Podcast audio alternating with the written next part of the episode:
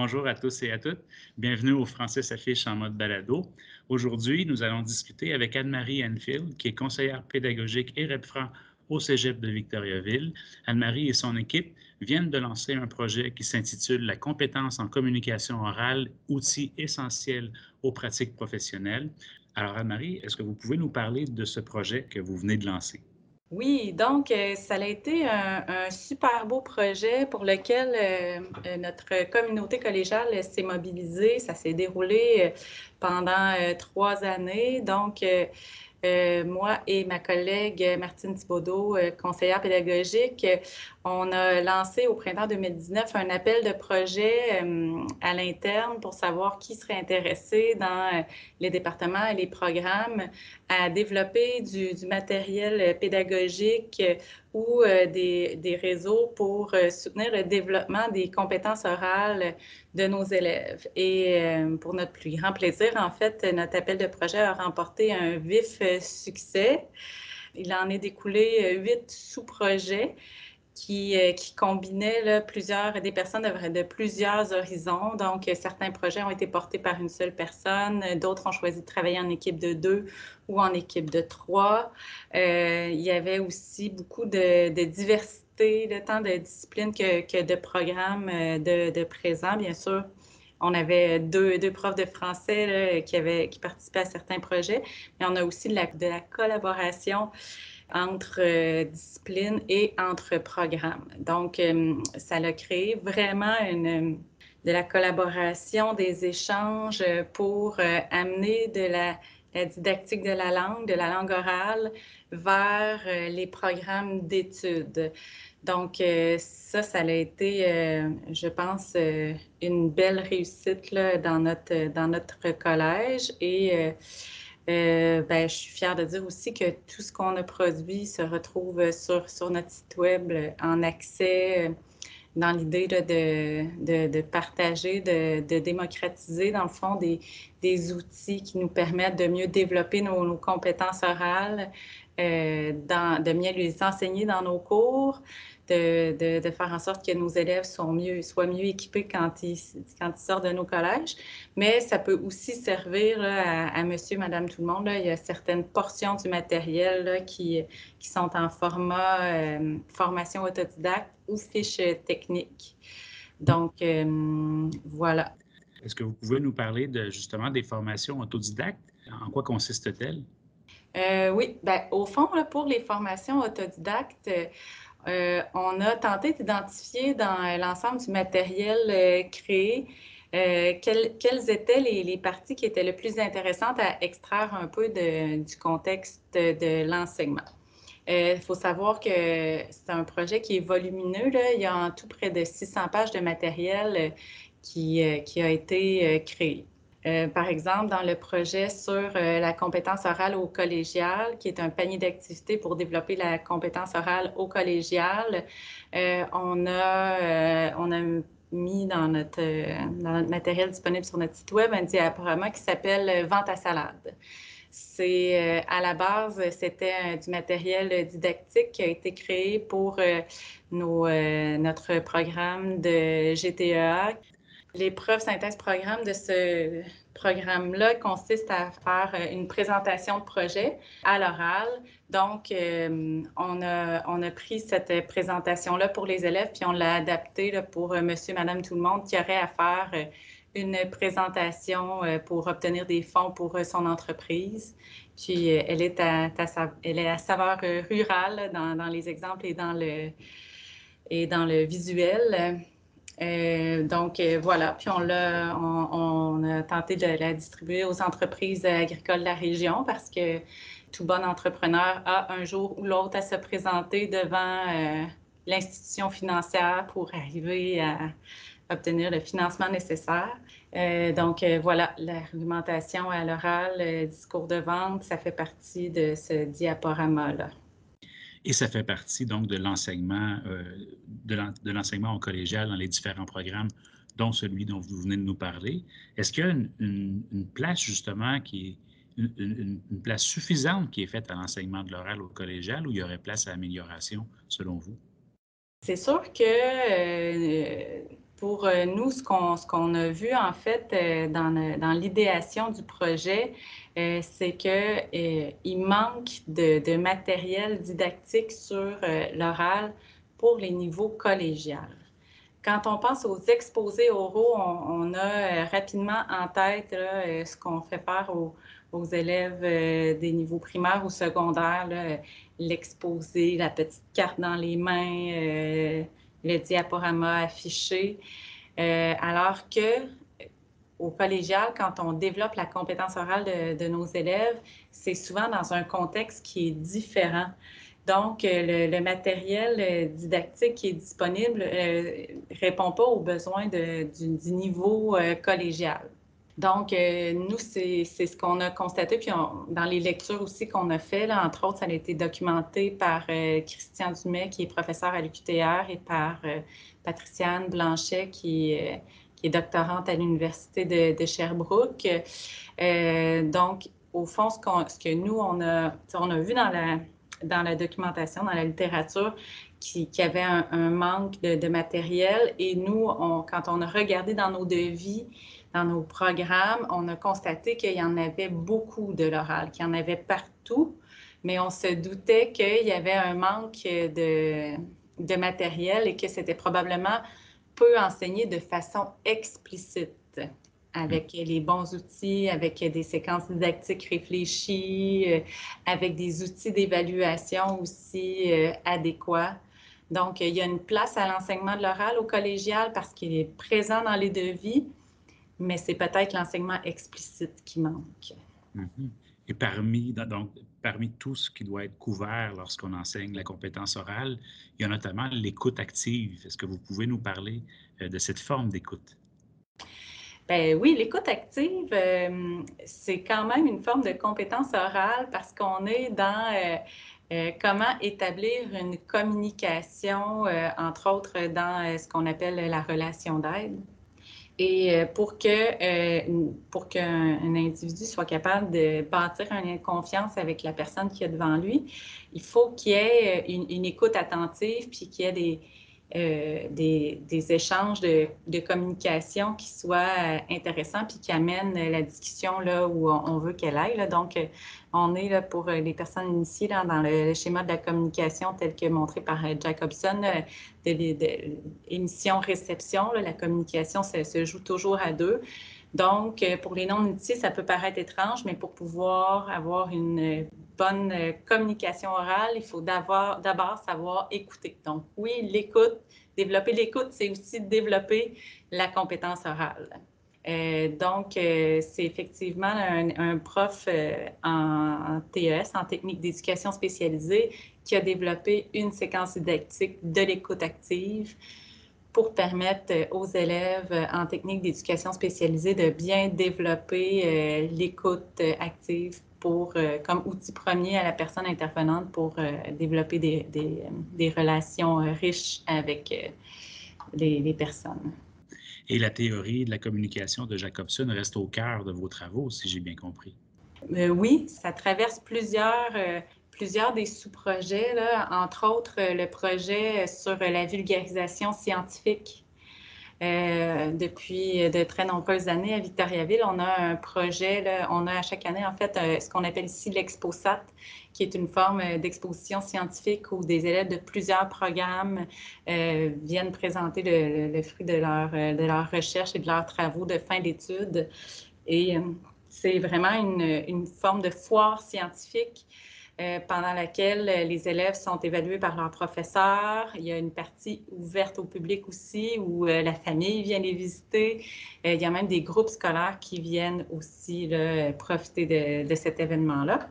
Et donc, c'est un contexte où, comme personne communicatrice, ça demande une très grande agilité dans sa compétence orale parce qu'à un moment donné, tu dois présenter ton, exposé à ton professeur qui vient t'évaluer, mais à un autre moment donné, ça peut être un, élève, de 8 ans qui vient euh, t'écouter. Tout ça dans le brouhaha d'une foire, dans un gymnase, avec plein de gens, plein d'éléments qui peuvent venir troubler la, communication. Donc là, le, schéma de, Jacobson euh, euh, qui nous montre à tenir compte de, notre auditoire, de comment les, des signaux qui nous envoient, de tenir compte de l'environnement, de tenir compte des éléments qui peuvent venir briser la communication entre l'émetteur et le récepteur. Tout ça a été décortiqué finement pour aider les élèves à produire une communication scientifique qui réussit. Mhm. Intéressant, ça demande doigté et adaptation. Euh, est-ce que c'est dans ce contexte-là aussi que vous parlez de communication bienveillante? Euh, non, la communication bienveillante, euh, c'est un projet qui a été supporté par deux profs en psycho du département de, sciences humaines. la communication bienveillante, c'est un sous-projet qui, vise à développer la compétence orale, mais beaucoup sous forme de, de réflexion. Euh, c'est un, un, projet qui, euh, qui, se fait, s'est fait un peu sous la forme de, de carnet réflexif, euh, de mise en situation, donc, et de, de matériel que les, élèves peuvent remplir eux-mêmes. Il y a quand même dans plusieurs devis de programmes techniques, la question de la communication, de l'habileté à communiquer, elle revient souvent. Ça peut être euh, communiquer euh, euh, dans, un, dans un travail d'équipe, communiquer avec des collègues ou gérer aussi là, des, des, employés. Là. Il y a, il y a des, des, programmes techniques qui ont des dimensions gestion de ressources humaines. Et dans toutes ces situations professionnelles-là, être capable de, de s'exprimer de façon adéquate, même dans des, des situations qui sont parfois délicate où il peut y avoir euh, de la tension, il peut, il peut y avoir des défis de communication liés à la vie professionnelle qui sont très importants. Et donc, euh, l'idée d'avoir euh, des outils de plus pour être capable de s'exprimer correctement, de façon bienveillante avec les gens qui nous entourent, c'est un des, défis propre à notre époque, apprendre à développer de façon très fine nos outils en communication et en compétences orales. Donc, c'est plus dans cet esprit-là que ce projet-là a été euh, développé. C'est vrai que ça demande tout un savoir-faire par moment. Euh, dans votre projet, vous, parlez aussi de communication interculturelle. Est-ce que vous pouvez nous, parler de ça aussi? Euh, oui, on a un projet qui portait, qui porte encore, il existe ce projet, sur euh, la communication interculturelle. C'est un projet qui a été mené par une professeure du département de soins infirmiers. La professeure en question a une longue expérience au Cégep. Elle a d'ailleurs pris sa retraite en juin dernier. mais il y, avait, certaines situations qui, qui posaient problème et elle avait envie de, de, consacrer euh, un certain du temps dans ces dernières années d'enseignement pour euh, tenter de, relever le, défi de la communication interculturelle. Soins infirmiers est un programme qui attire des élèves euh, qui proviennent de tout horizon. Et elle constatait, entre autres, en milieu de stage, qu'il y avait vraiment des moments où la communication se brisait sur des choses qui étaient, euh, ma foi, fort euh, simples aux yeux de monsieur, madame, tout le monde. Euh, par exemple, l'utilisation du mot cabaret. Bien, si on est dans un contexte hospitalier puis qu'on parle d'un cabaret, ben on va rapidement faire l'association avec un plateau pour porter la nourriture. Mais en France, le terme cabaret est lié à une, institution du divertissement euh, aux soirées folles et c'est associé à un tout autre univers.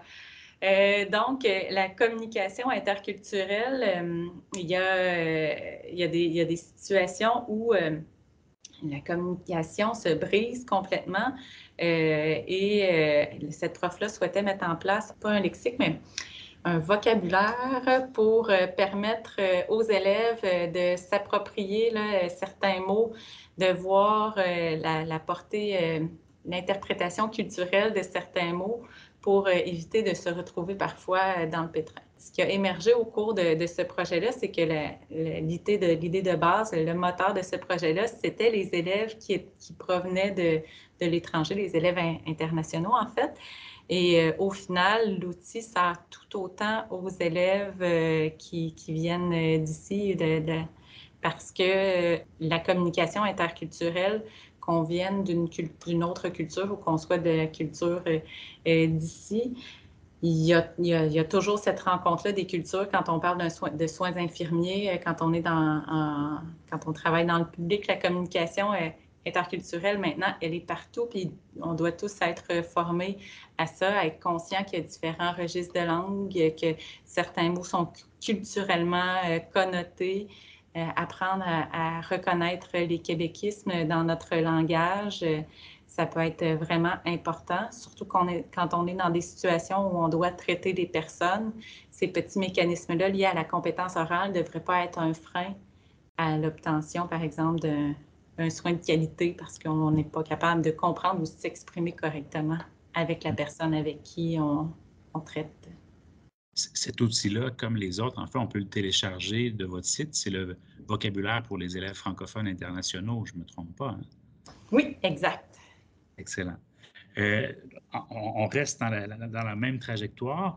Euh, vous parlez aussi euh, de communication interprofessionnelle dans votre, dans votre projet. Est-ce que c'est possible de nous, glisser quelques mots sur cet aspect, sur ce volet de votre projet? Oui, donc c'est aussi un, projet qui a été mené par des professeurs en soins infirmiers. La communication interprofessionnelle, en fait, elle, vient euh, du fait que les, professionnels de la santé sont appelés à collaborer avec un, ensemble de collègues euh, en situation traitante et, euh, la personne, l'infirmier ou l'infirmière, en fait, se retrouve souvent au cœur de, de l'équipe soignante. Hein. Donc, l'infirmier ou l'infirmière doit s'adresser euh, tantôt au médecin de famille, médecin spécialiste, euh, infirmier, infirmière auxiliaire, préposé aux bénéficiaires. Euh, et c'est donc des relations professionnelles qui sont de, différentes natures. il, y a, des relations avec des personnes en, position d'autorité, alors que parfois la personne en soins infirmiers doit aussi donner des ordres. Donc, il y a une façon de s'exprimer dans une équipe de travail pour être efficace, pour être clair et aussi pour euh, être bien, euh, que, nos, demandes soient bien perçues et bien exécutées. Mm-hmm. Donc, ça demande à l'infirmière ou à l'infirmière d'avoir une compétence orale qui est très, qui est très pointue là, sur euh, la façon de s'adresser à, ses collègues. D'où le fait, d'où le nom en fait de ce projet-là, qui est la communication interprofessionnelle. donc, pour une efficacité en communication orale, cette compétence-là, euh, les profs ont choisi de la développer en situation authentique. Donc, ils ont monté un, partenariat avec euh, l'école professionnelle Vision 2020 ici à Victoriaville qui, euh, qui donne la formation aux infirmières, infirmiers auxiliaires. Et donc, ils ont organisé une journée de simulation euh, avec euh, de, faux patients où les infirmiers, infirmières et infirmières, infirmières auxiliaires doivent prodiguer des soins à des patients et doivent communiquer de façon adéquate. Donc, on est dans une simulation de situation authentique euh, qui permettent vraiment d'aller, d'agir et de réagir et de tout de suite être dans, dans, l'observation par les pairs, euh, euh, l'observation des professeurs sur place aussi. C'est un, un, contexte qui est très riche là, pour l'amélioration de la compétence orale pour nos élèves en soins infirmiers. Mm-hmm. Une des choses que les élèves doivent acquérir lors de leur passage au collégial, c'est la capacité à bien argumenter, à construire leurs pensées. Et dans votre projet, vous avez justement euh, un, volet qui s'intitule Argumentation à l'oral, une compétence transversale nécessaire. Est-ce que vous pouvez nous, nous parler euh, de, ce volet-là? Oui, euh, effectivement, l'art de discourir, c'est une compétence orale importante, particulièrement pour notre programme de sciences humaines qui a mis en place depuis plusieurs années une simulation de l'Assemblée nationale. Donc, euh, dans cette, euh, journée-là, euh, il y a plusieurs contenus sommatifs qui sont évalués. Donc, les élèves doivent performer à l'oral. C'est en lien avec plusieurs de leurs cours. Mais la compétence orale n'était pas prise en charge, entre autres parce qu'il y avait un certain manque de matériel. Donc, là, il y avait beaucoup de travail fait sur l'analyse des discours politiques, mais ça portait plus sur le fond que sur la forme sur la pensée politique plus que sur la façon dont on doit livrer le message pour que la pensée s'exprime de façon euh, claire et, efficace. Euh, donc, euh, les professeurs ont produit du matériel qui permet d'identifier les qualités d'un bon orateur, mais aussi les pièges à éviter. Donc, en général, en fait, ils, ont, ils ont monté des, des exemples, mais aussi des contre-exemples qui font en sorte que dans un discours politique, quelqu'un peut avoir une grande portée versus lorsqu'on commet certaines erreurs, le, message peut être embrouillé ou moins convaincant. Ou, et, parfois, euh, ça, peut vraiment, en fait, euh, être affecté par les différentes dimensions de la compétence orale. Par exemple, les dimensions linguistiques liées à la voix, l'articulation, la prononciation, le timbre, etc. Euh, ça peut être un, véhicule efficace ou inefficace. La dimension de la langue aussi, la question du vocabulaire, la syntaxe, la grammaire, ça aussi, ça influence la portée du message. Euh, dans le matériel créé aussi, on aborde la dimension discursive, donc l'organisation du, discours, des idées, la façon de développer les idées à l'oral, quelles sont les bonnes pratiques, comment faire. Puis enfin, une partie du matériel aborde aussi la dimension communicative, donc la relation avec l'auditoire, l'attitude générale, le non-verbal. Euh, donc, on voit que c'est très riche, la compétence orale dans ses différentes dimensions.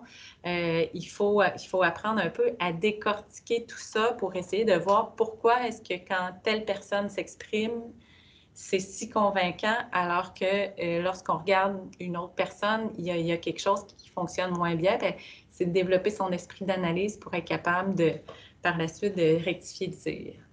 Pouvez-vous nous parler euh, également de votre section, de votre fichier, en fait, qui s'intitule Didactique du vocabulaire, où vous écrivez, je cite, la capacité de l'élève à communiquer et à livrer un message cohérent et adapté à chaque situation fait partie des cinq compétences communes de la formation collégiale.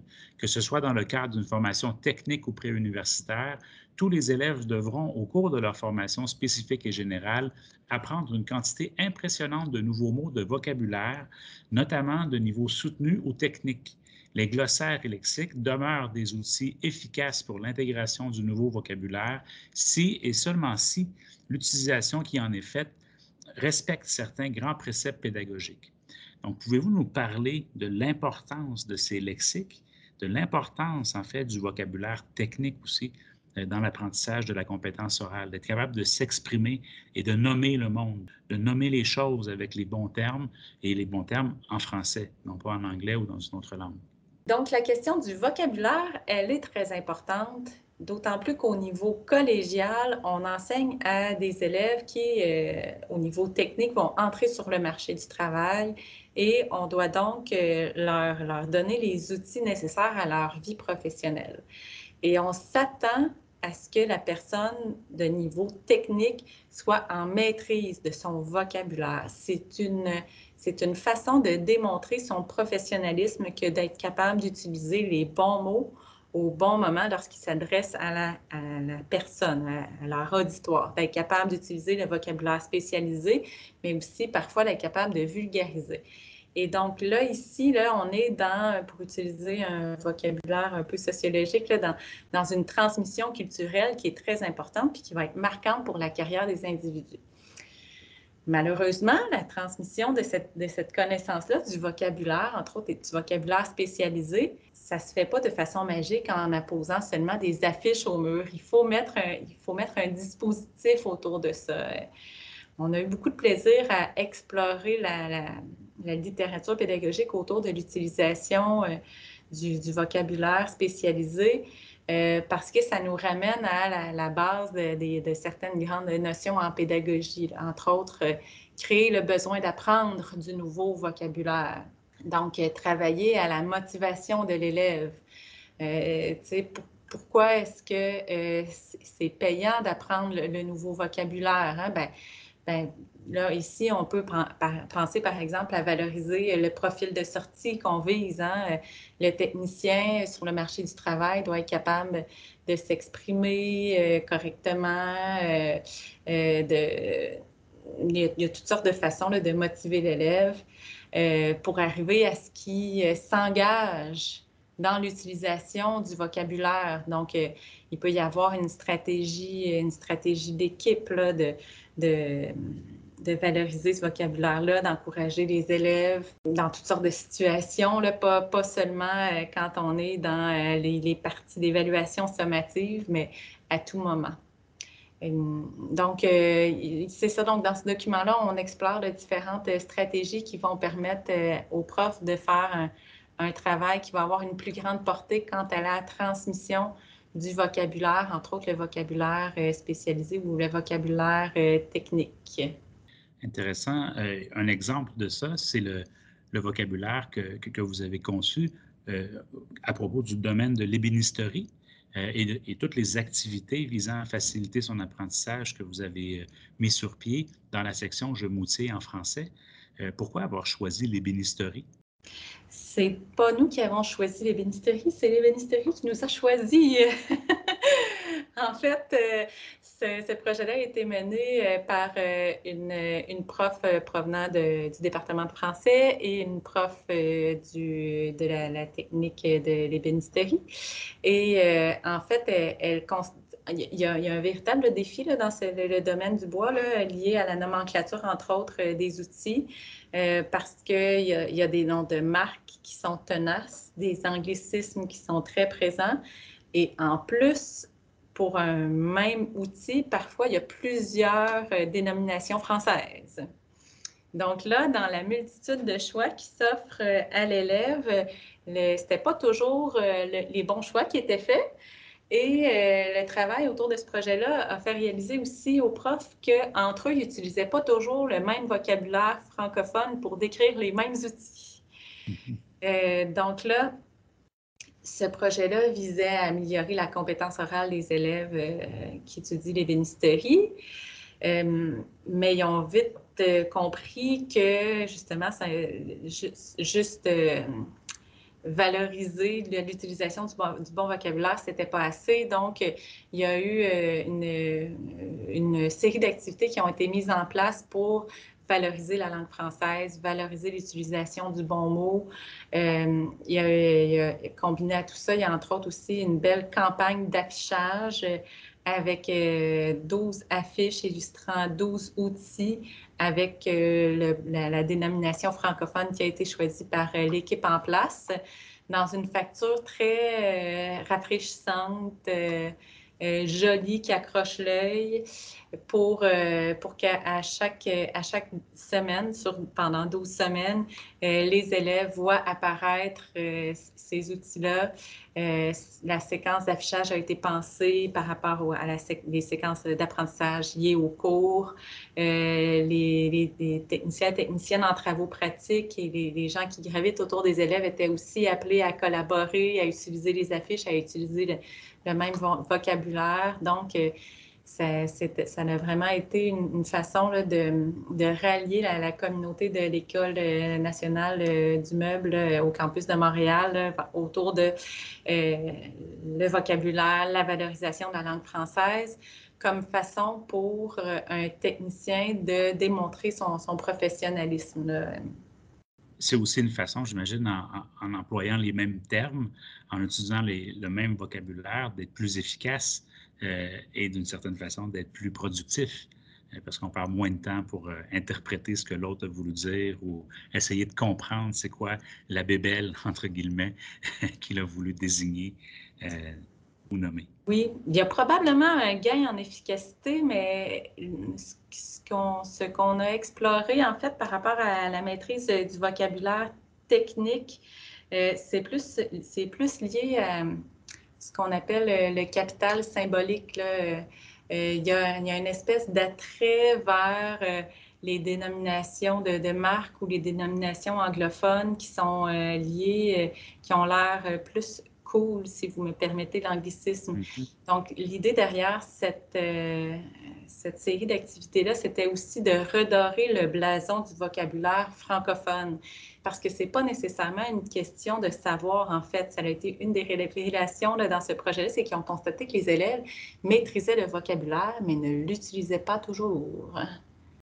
Donc là, on est arrivé à un autre niveau. Là, quand on parle de, maîtrise de la compétence orale de niveau collégial, ben là, on n'est pas dans apprendre, on est dans l'appliquer, l'utiliser au bon moment c'est aussi ça, développer la compétence orale au niveau collégial.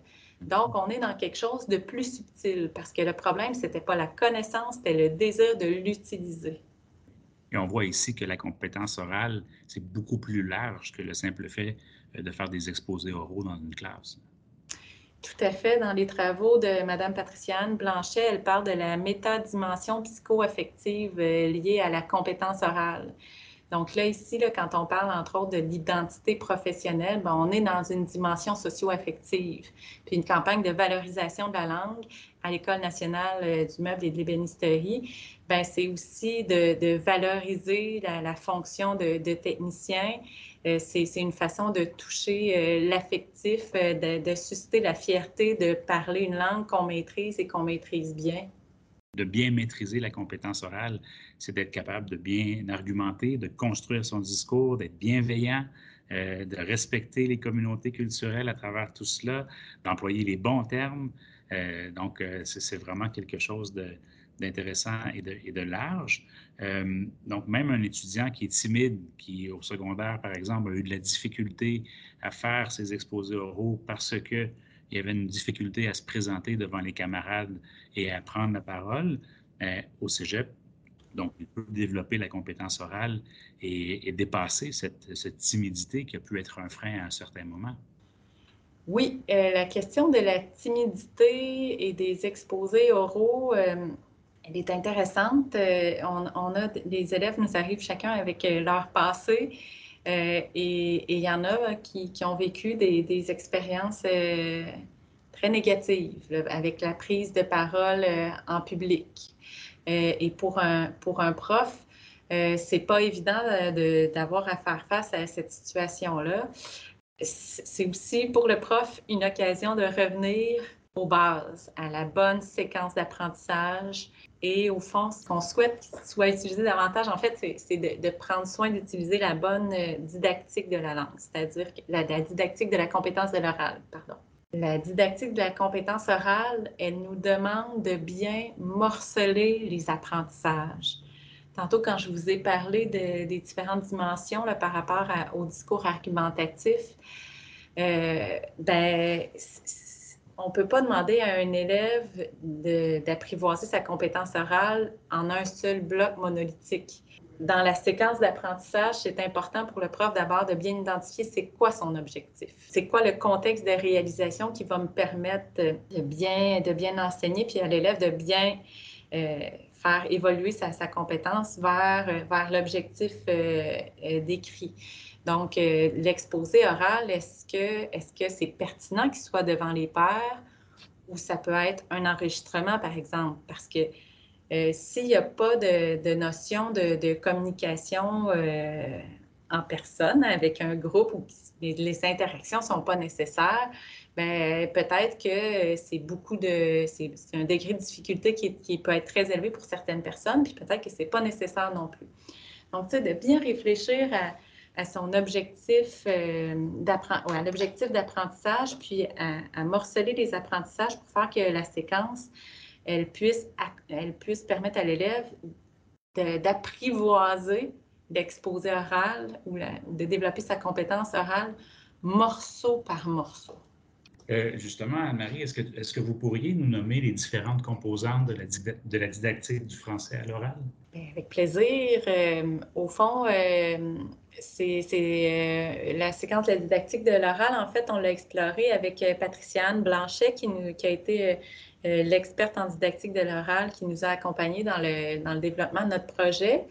Et de, façon synthétique, là, au fond, on dirait qu'il y a cinq, cinq étapes à la séquence de la didactique de l'oral. La première, c'est l'intention et la mise en situation. Donc, euh, comme prof, de prendre le temps de bien présenter son projet, euh, de, de, de, bien identifier ce que, ce que l'élève aura à faire. C'est euh, la phase motivation aussi, là, de, bien présenter la séquence et ses objectifs. Euh, ensuite, euh, et puis ça, c'est peut-être un morceau avec lequel on est moins habitué dans des, dans des séquences d'apprentissage. Les experts nous disent que c'est important de, de, faire une production initiale, c'est-à-dire que euh, l'élève doit pouvoir prendre la parole, expérimenter une première fois sans être évalué, mais de lui demander de faire une prise de parole. Euh, on peut penser à des activités, à une activité brise-glace, euh, à, une, activité réflexive sur euh, nos propres compétences orales. C'est important de, déjà amener l'élève à, se commettre. Dans la production initiale, au fond, c'est aussi de, faire un peu un état des connaissances antérieures, puis au besoin d'aller vers l'évaluation diagnostique des forces et des défis. Ensuite, dans la séquence, la troisième partie, ce sont euh, les ateliers formatifs.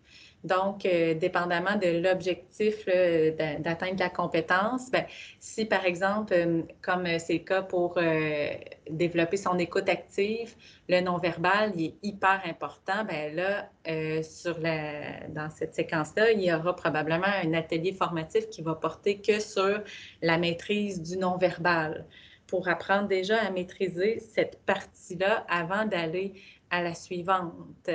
Euh, donc, euh, de, prendre le temps, par exemple, ah, un autre atelier formatif aussi qui est intéressant, c'est de faire travailler les élèves en format balado pour aller euh, lui permettre d'expérimenter que les dimensions liées à la voix, la prononciation, le débit, la maîtrise de la langue. Donc, si on y va en mode balado, il n'y aura pas justement tout le non-verbal qui, qui, nous occupe euh, beaucoup quand on, quand on s'observe communiquer euh, oralement. Donc, ça, ça pourrait être un autre atelier formatif. Donc, on, on est vraiment dans morceler les apprentissages. La quatrième étape, c'est la production finale, la présentation de la production orale, incluant l'évaluation sommative. Puis finalement, on suggère comme cinquième étape le, prolongement, c'est-à-dire euh, d'aller dans une phase d'intégration, euh, d'aller vers euh, éventuellement du réinvestissement, réutiliser ce qu'on a fait dans la, séquence vers autre chose. Donc voilà en gros la, séquence didactique en production orale. Mm-hmm. C'est vraiment intéressant. Est-ce que lorsqu'on enseigne la littérature, qu'on parle de dissertation, est-ce qu'on peut utiliser aussi la, compétence orale? Est-ce, qu'on, est-ce que c'est quelque chose qui est envisageable? Bien, oui, si on reprend l'idée d'une séquence d'apprentissage qui morcelle euh, les différents apprentissages, euh, dans l'apprentissage de rédiger une dissertation, à un moment donné, il y a toute euh, la maîtrise de, de ce que j'appelle le fond, les idées, les arguments, comment on se construit une tête sur le sujet.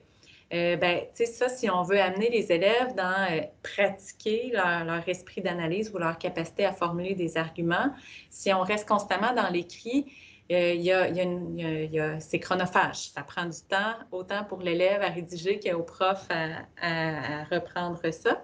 On peut à ce moment-là utiliser la spontanéité de l'oral et l'interactivité pour aller rapidement pratiquer les élèves sur, ben là, même si on s'en va vers la dissertation, là, aujourd'hui, on reste sur l'idée, les, idées, les arguments. Alors là, on, se lance, on se relance dans, un débat oral, par exemple, sur un, sujet lancé. Donc, euh, ça pourrait être une façon de faire euh, de l'oral dans une séquence qui mène à l'apprentissage de l'écrit.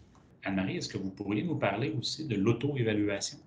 Oui, donc euh, l'auto-évaluation, c'est un, un, moment d'apprentissage qui est extrêmement riche pour l'élève et qui se fait à peu de frais, entre guillemets, pour le, pour le prof. Là. Donc, c'est vraiment une situation gagnante. En fait, euh, dans le panier d'activités de la compétence euh, orale, on a euh, une activité qui s'appelle 20 fois sur le métier, remettez votre ouvrage, où on amène l'élève à se, pratiquer, au fond, là, à faire un premier enregistrement de, lui, à s'écouter, à, identifier forces et faiblesses, à se pratiquer, à se réenregistrer, etc. Donc, c'est un peu le modus operandi de l'activité. Et en fait, ce qu'on lit dans la didactique de l'oral, c'est que c'est une des mesures qui a le plus d'impact sur l'amélioration de la compétence orale, c'est de s'entendre et de se voir en action c'est aussi très difficile. Hein? Il n'y a pas grand monde qui apprécie tellement euh, se, voir, euh, s'entendre. On a, on a toutefois été pas mal obligés au cours des dernières années de se voir et de s'entendre. Euh, parce que nos, relations se sont beaucoup numérisées à cause du contexte que l'on connaît. Mais euh, pour euh, une amélioration de l'enseignement de l'oral, faire pratiquer les élèves en situation d'auto-observation, ça a vraiment un impact non négligeable. Alors, c'est une pratique gagnante à intégrer.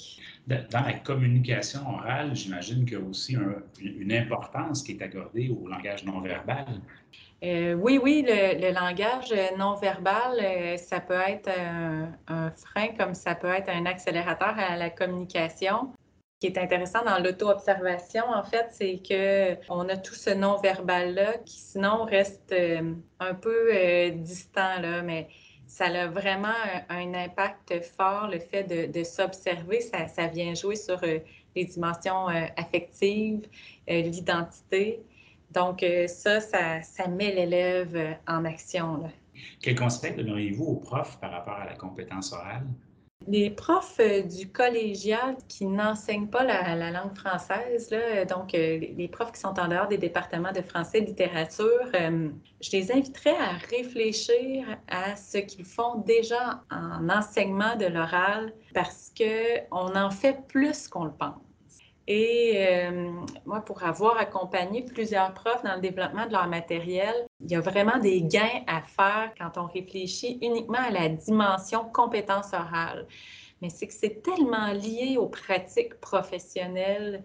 L'intervenant social, la compétence orale, c'est vraiment son outil de base. Ils vont vraiment le développer de, haute voltige, leur maîtrise de la compétence orale à la fin de leur formation mais parfois juste d'aller chercher le vocabulaire approprié pour décrire la langue. Par exemple, euh, quand on veut euh, avoir une, je vais reprendre des exemples pour l'écoute active, euh, faire des, reformulations qui sonnent justes. Bien, on, va, on va donner comme conseil aux élèves, il faut que quand tu t'exprimes, que ça, ça pas un, vocabulaire qui est infantilisant ou peut-être trop euh, psychologisant. Là, euh. donc, il faut que les formules aient l'air quand même euh, spontanées. Bien, ici, au fond, là, ce qui est intéressant, c'est d'apporter la question du registre de langue ou du niveau de langue. C'est un morceau de vocabulaire qui vient de la didactique des langues, mais le prof qui enseigne l'intervention, il va gagner en clarté s'il utilise, s'il est capable de faire le pont entre sa discipline, son champ d'études et euh, la langue française parce que ça va être plus clair pour l'élève. L'élève comprend donc qu'il ne faut pas que ce soit dans un registre trop soutenu, mais qu'il doit euh, adapter son registre de langue à la personne euh, avec qui il discute. Donc, ça, devient plus clair pour l'élève. Ça peut, ça peut aussi permettre de faire des liens avec les cours de sa formation générale. Mais donc, les explications du prof dans son champ d'études, s'il va utiliser des morceaux de la didactique de la langue ou propre euh, à l'enseignement de la langue française, son enseignement va gagner en richesse et en profondeur. C'est vraiment très intéressant. Donc, si les gens veulent aller explorer davantage votre projet, aller s'outiller, aller chercher votre vocabulaire, aller voir ce que vous avez fait par rapport au vocabulaire de l'ébénisterie et toutes les activités qui entourent ça, et en savoir davantage tout le travail que, que vous avez fait, ils peuvent aller sur le site du Cégep euh, de Victoriaville et ils vont trouver facilement la section euh, dédiée à la compétence orale? Euh, oui, dans euh, l'outil de recherche en haut, on peut écrire euh, compétences en communication orale où ils vont retrouver facilement, mais c'est dans la section grand public de notre site Web. Anne-Marianne Phil, merci beaucoup. Ça a été très inspirant et j'espère que ça va inspirer des collègues à davantage enseigner la compétence orale et à y porter une attention plus particulière. Je te remercie beaucoup, Jean-Sébastien. Ça m'a fait plaisir de, discuter de, ça avec toi aujourd'hui. Et euh, si jamais tes auditeurs euh, désirent m'adresser des questions, euh, vous pouvez le faire, ça me fera plaisir. mon adresse courriel se retrouve dans le bottin du Cégep de Victoriaville sur le site Internet. Vous retrouverez ces informations-là facilement.